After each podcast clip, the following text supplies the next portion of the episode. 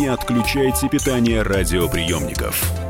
Начинается передача данных. Здравствуйте, друзья! В эфире передача данных. У микрофона Мария Баченина.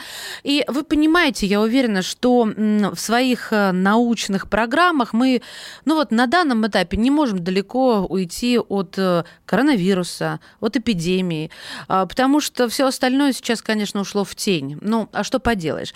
И я задумалась, а действительно ведь меняется поведение? И мы со своими самыми, пожалуй, близкими друзьями начинаем входить порой в конфронтацию по поводу того, что такое коронавирус, что такое COVID-19, как его стоит опасаться или не стоит вообще и так далее и тому подобное. И вот здесь, вот здесь нужен социолог ответила себе я.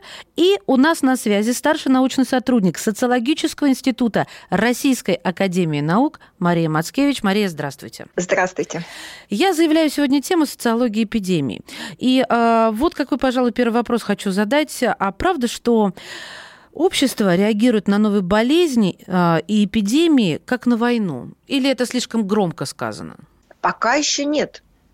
А, но а, первое, что приходит в голову людям, не по мере осознания угрозы, а по мере того, как они встречаются с новыми и новыми ограничениями своей ежедневной рутины, что люди в первую очередь вспоминают? Да, войну, конечно, для многих это не личные воспоминания, это рассказы старших поколений, это чтение книг, мемуаров. Но ассоциации, да, как правило, а, идут в эту сторону, причем, что очень часто люди друг другом делятся рассказами о том, как в начале войны люди тоже не ожидали ничего mm-hmm. по-настоящему серьезного. А, очень часто вспоминаются рассказы людей, которые э, пережили блокаду Ленинграда как э, многие не хотели уезжать из города э, считали, что либо все быстро закончится, либо это не будет представлять такой серьезной угрозы жизни. Ну и, понятно, отсюда все, э, все проблемы. Да. Мария, да. вот о чем хочу сказать, исходя уже из вашего ответа. Осознание versus, да, как любят говорить, VS, ну или против рутины.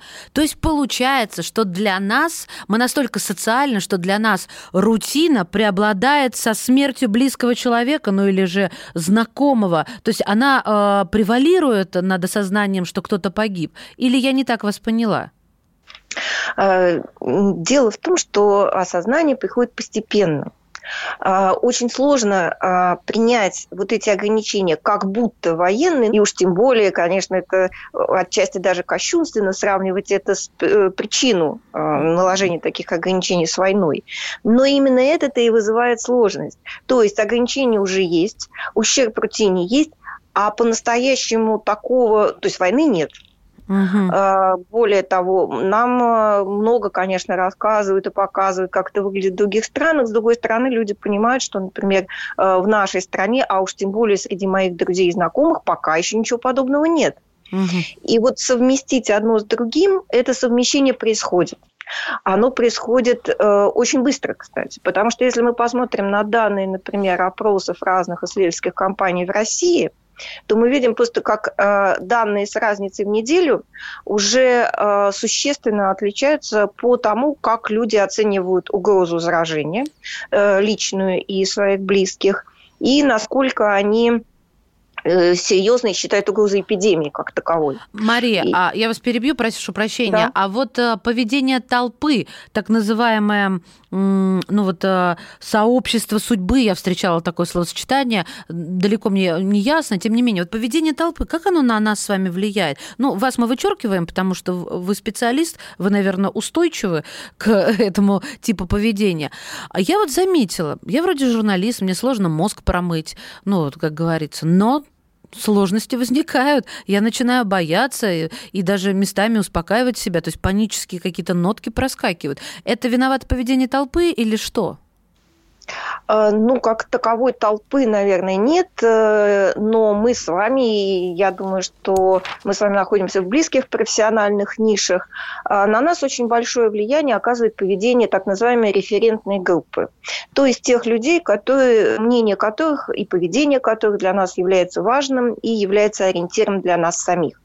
И если мы, например, особенно те, кто активно участвует э, в социальных сетях, а, а наша френд-лента, мы понимаем, каким образом устроена, то есть мы читаем людей, близких нам, как правило. И если это настроение распространено достаточно широко среди людей, ну, так обычно говорят, нашего круга, этот круг может быть любым. Но понятно, что, например, у жителей крупного города, у профессионалов этот круг довольно специфический. И там мы встретим много ссылок на ситуацию в Италии, на интервью врачей, на интервью эпидемиологов, вирусологов это способствует, конечно, нагнетанию, если не паники, то тревожности. Угу. Потому что нам со всех сторон рассказывают, что ситуация по-настоящему тревожная. Но если мы выйдем за пределы э, нашего, нашей социальной сети, и просто выйдем на улицу, ну не выйдем, хотя бы посмотрим, угу. выйдем, что огромное количество людей, если и слышали про это, то не воспринимают это всерьез, потому что они по-прежнему хотят гулять, они Рутина вот их э, традиции, да. А от чего это зависит? От э, степени образованности, от этноса, национальности, вероисповедания, от чего? А, ну, от э, национальности, в том смысле, в какой стране мы живем, э, кажется, не зависит. Потому что если мы посмотрим на примеры других стран, как там менялось отношение э, большинства жителей к этой угрозе, мы видим, что абсолютно одинаковые стадии. То есть сначала отрицание этой угрозы, попытка вести себя по-прежнему, несмотря на эту угрозу. Более того, бравирование продолжением своей обычной жизни наперекор к любым внешним обстоятельствам. Мы их победим, мы не дадим им э, испортить нашу жизнь. Да, я помню, как какой-то политик а, в эфире Первого канала воскликнул, пусть коронавирус боится русских. И я подумала, о боги, о Всевышний, о Мадонна. Конечно, но все то же самое кричали на всех остальных языках. Mm-hmm. Находились люди, которые это же самое произносили э, на всех возможных языках всех стран, в которых потом э, пришлось э, столкнуться с теми проблемами, с которыми они сейчас живут. А, и точно так же и в социальных сетях тех стран писали все то же самое. А, и ну, мы видим просто по обыкновенному, э, по обычному поведению людей, рестораны, магазины. Почему, собственно, рестораны и магазины закрывались? Потому что надежда на то, что люди добровольно откажутся от похода в гости, в рестораны, в магазин, не оправдались. Мария, а как все-таки трансформируется сообщество? А, оно становится злее, осторожнее, наосторожнее, внутреннее, как оно будет меняться? Можно ли, опираясь на примеры, предсказать это? Довольно сложно, потому что ну, мы понимаем, что полной аналогии в любом случае быть не может. Да. Подождите, а как же, подождите, подождите, а как же э, у нас атипичная пневмония всплеск в Гонконге-то? Вот они разделились по национальному признаку. Этнические китайцы или гонконгские китайцы, там была такая группа какие-то. Там э, вот э, это было совсем недавно. Разве этот пример нельзя брать? Ответьте как социолог, пожалуйста. А, эксперимент в этом смысле недостаточно чистый. Во-первых, э, это по масштабу было, выглядело совсем иначе. Это коснулось совсем не всех. И, кстати, это показывает, что глобализация глобализации, а все-таки по-прежнему мы интересуемся больше э, тем, что происходит у нас. Угу. Согласитесь, что то, что было для азиатской части э, планеты очень серьезной угрозой, очень серьезной проблемой. И, кстати, непосредственное влияние этой проблемы на происходящее сегодня. Если мы посмотрим на графики того, насколько серьезно воспринимают угрозу коронавируса в разных странах, то именно в азиатских странах, переживших эту эпидемию атипичной пневмонии, там эти цифры, что эту серьезную угрозу подбирается едва ли не к 90%. В то время как в Европе Э, даже в Италии, даже в Испании существенно меньшие цифры. Я просто хотела сказать, что осознание того, насколько это может быть серьезным, э, серьезным, приходит раньше к тем, кто уже это испытал в прошлом. Но опыт других нас мало чему учит. Да, это правда. А что же нас тогда должно учить? Э, к сожалению, э, мы должны признать, что большинство стран, несмотря на задержку, в разные страны эпидемия пришла в разное время, с задержкой примерно две недели, но почти все проходили одни и те же этапы. То есть сначала откладывание мер, понятно почему. Да, мы тоже понимаем, что это решение принимается очень сложно, это угроза экономики, это надежда как-то переждать э, за стеной. Вот это все случается не здесь, а где-то далеко. Ну, еще есть алгоритмы работы Всемирной организации здравоохранения, конечно же. И вот, а мы вам говорили, если на а, примере того же САРСа или свиного или птичьего гриппов, а, мол, боялись перебдеть, да, и так далее, и так далее. Вот а, это все сказывается. Это сказывается. Потом мы э, тоже понимаем, что не случайно, может быть, э, многим уже встречались такие карикатуры э, в интернете, смысл которых э, сводится к тому, что лучше, чтобы люди погибли или чтобы экономика рухнула. О, Но фактически решение приходится принимать на таком уровне. И мы можем себя поздравить, что не нам приходится принимать такие решения. Но не случайно, кстати, люди понимают, насколько сложны такие решения, и рейтинг поддержки властей почти во всех странах растет. Мария, я вас прерву, потому что мы сейчас э, сделаем небольшой перерыв, а затем продолжим. Друзья мои, социология эпидемии, то, как ведет себя общество, как ведете себя вы, как ваш сосед, и э, берем статистически огромные массы, да вся планета сейчас внутри этой проблемы. У нас на связи старший научный сотрудник социологического института Российской академии наук Мария Мацкевич. Не отключайтесь. Не отключайте питание радиоприемников. Идет передача данных. Георгий Бофт. Политолог, журналист, магистр Колумбийского университета, обладатель премии «Золотое перо России» и ведущий радио «Комсомольская правда». Авторскую программу Георгия Георгиевича «Бофт знает». Слушайте каждый четверг в 17.00 по московскому времени. А что такое деньги по сравнению с большой геополитикой? Мы денег тут не считаем.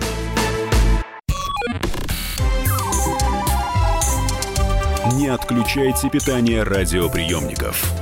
Начинается передача данных. Мы возвращаемся в эфир. Меня зовут Мария Баченина. Это передача данных. И тема сегодняшнего заседания – социология эпидемии. Вы уверенно заметили, как минимум в социальных сетях, как сталкиваются мнения, как распадается дружба, как удаляются из друзей. И это же мелочи по сравнению с глобальными какими-то течениями, потому что э, враг наш незаметен, он не видим без э, специального оборудования. И он, против него сражается вся, вся планета.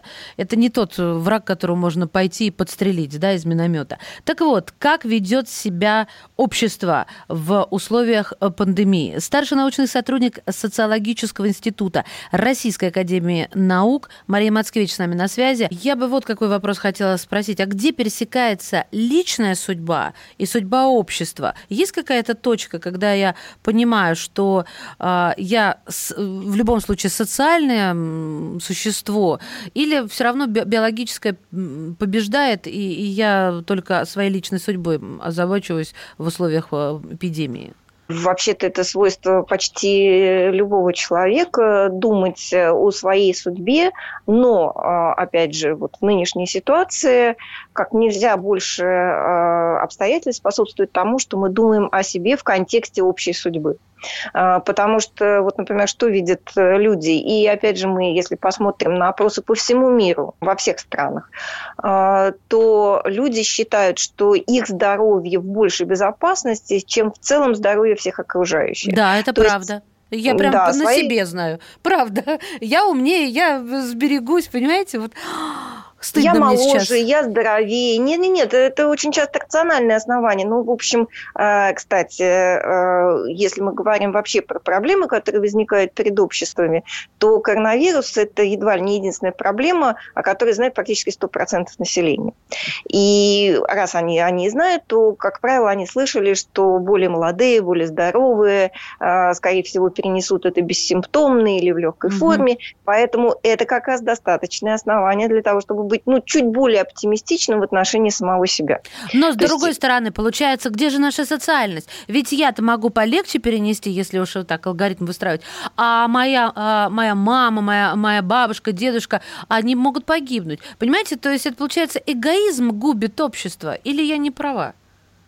Ну, именно поэтому э, не к тому, что люди эгоистичные, а в объяснении цифр озабоченности ситуации в целом и о, о здоровье населения страны в целом, э, как раз вот эти цифры и говорят о том, что люди понимают, угу. что я это я, а вообще-то вокруг меня довольно много людей э, с разными э, обстоятельствами здоровья, и поэтому в среднем в два, иногда в три раза больше людей озабочены здоровьем всех, чем своим собственным. То есть они считают, что эпидемии могут заразиться знакомые, близкие.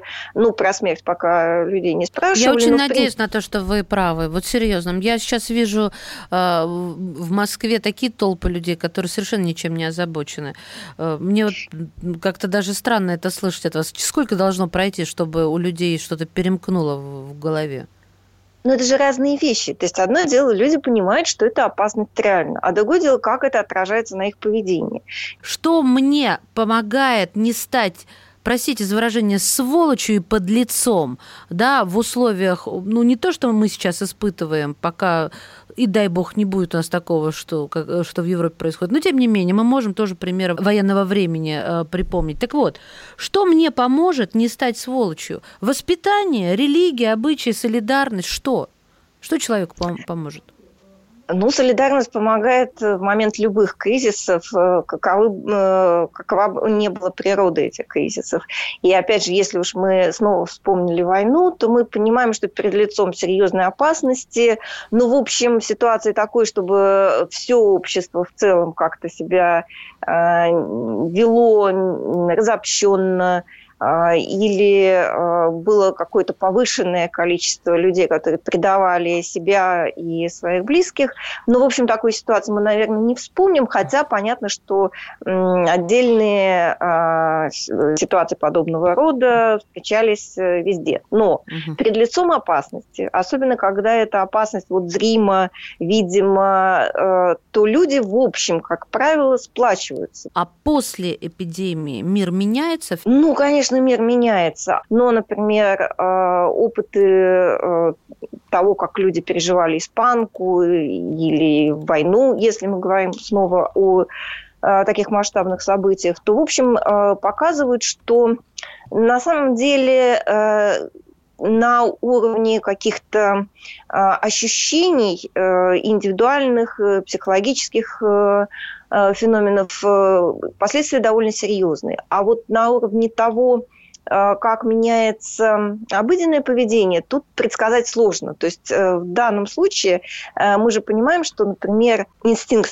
создания запасов это инстинкт такой вот, ну, как бы та же самая память о кризисах, о, голоде, о войне, и почему, например, в каких-то странах эти запасы э, долго не создавали люди у себя дома, а в каких-то странах первым делом кинулись в магазины покупать соль, спички. Но это было довольно забавно слышать, как люди иронизировали. Тем не менее, иронизируя, они все равно шли в магазин да, и покупали... и покупали туалетную бумагу, будем выражаться прямо. Ну, бог с ним, мы не об этом сегодня будем говорить, но получается уже сейчас можно воскликнуть «Добро пожаловать в новый дивный мир» но он еще по-настоящему мы не осознали, э, он пока еще не новый. Новым он будет, когда э, эпидемия, карантин, не эпидемия, а карантин закончится, вот тогда он будет по-настоящему новым. Пока э, большинство людей, и это видно, кстати, тоже по опросам, по большому счету не отказались от своего привычного образа жизни. Да, в общем, и на улицах это хорошо видно. Но мы в самом начале процессов. Что будет, когда люди столкнутся с серьезными э, экономическими трудностями, масштаба э, подобного которому пока еще у нас вроде бы не было. Ну а действительно, что будет, когда у, нас закончатся деньги и, соответственно, нам не на что будет купить еду? Мы пойдем на улицы, как это, на большую дорогу промышлять? Нет, конечно. Мы понимаем, что, э, опять же, если мы вспомним опыт серьезных финансовых и экономических кризисов, ну, в нашей стране, конечно, вспоминаются 90-е годы, мы понимаем, что не все же граждане пошли на улицы. Да, да, уровень преступности серьезно вырос. Люди, в общем, были более ожесточены. И мы тоже э, помним, что э, о чем говорили социологи, психологи последние десятилетия после 90-х, что постепенно нравы стали смягчаться, люди стали менее агрессивны, более дружелюбны. И тут нас снова если не загоняет, то мы снова ввергаемся в эту ситуацию почти неминуемого ожесточения, просто потому что обстоятельства будут куда более жестоки ко всем. То есть, получается, мы можем понять американцев, которые скупают помимо продовольственных запасов еще и оружие понятна реакция защиты, и люди пытаются рационализировать свою реакцию, поскольку самое страшное для любого человека – это ощущение утраты контроля над ситуацией. Люди пытаются рационализировать этот страх и что-то с ним сделать обязательно надо что-то делать, физически что-то делать. Uh-huh. По большому счету у нас не очень много возможностей э, поведения. Значит, вот покупка запасов – это тоже попытка э, что-то сделать в условиях повышающейся неопределенности, ощущение, что я же не сидел сложа руки, я как-то защитился.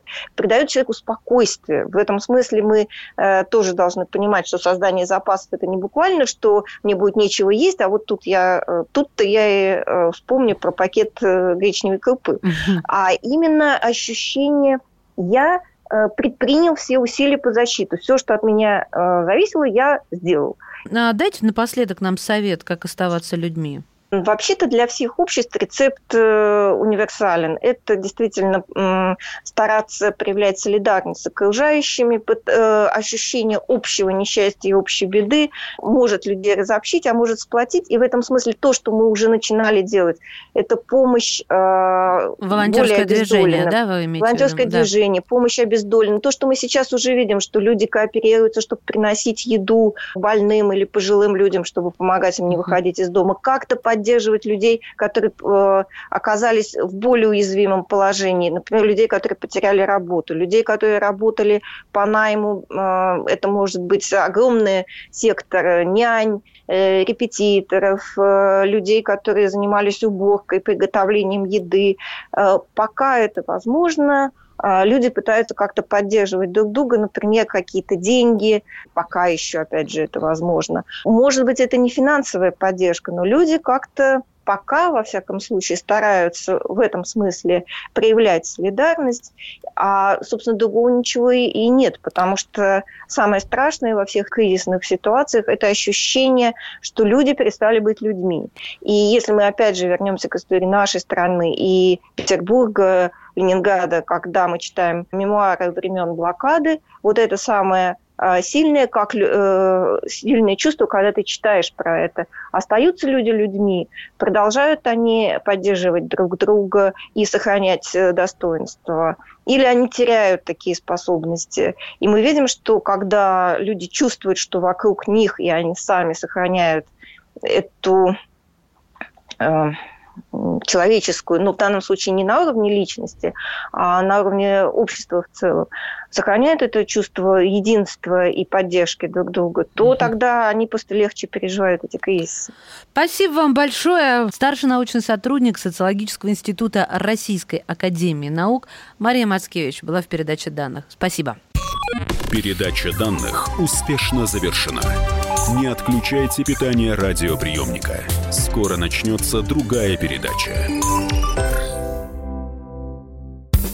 Первая радиогостинная страны.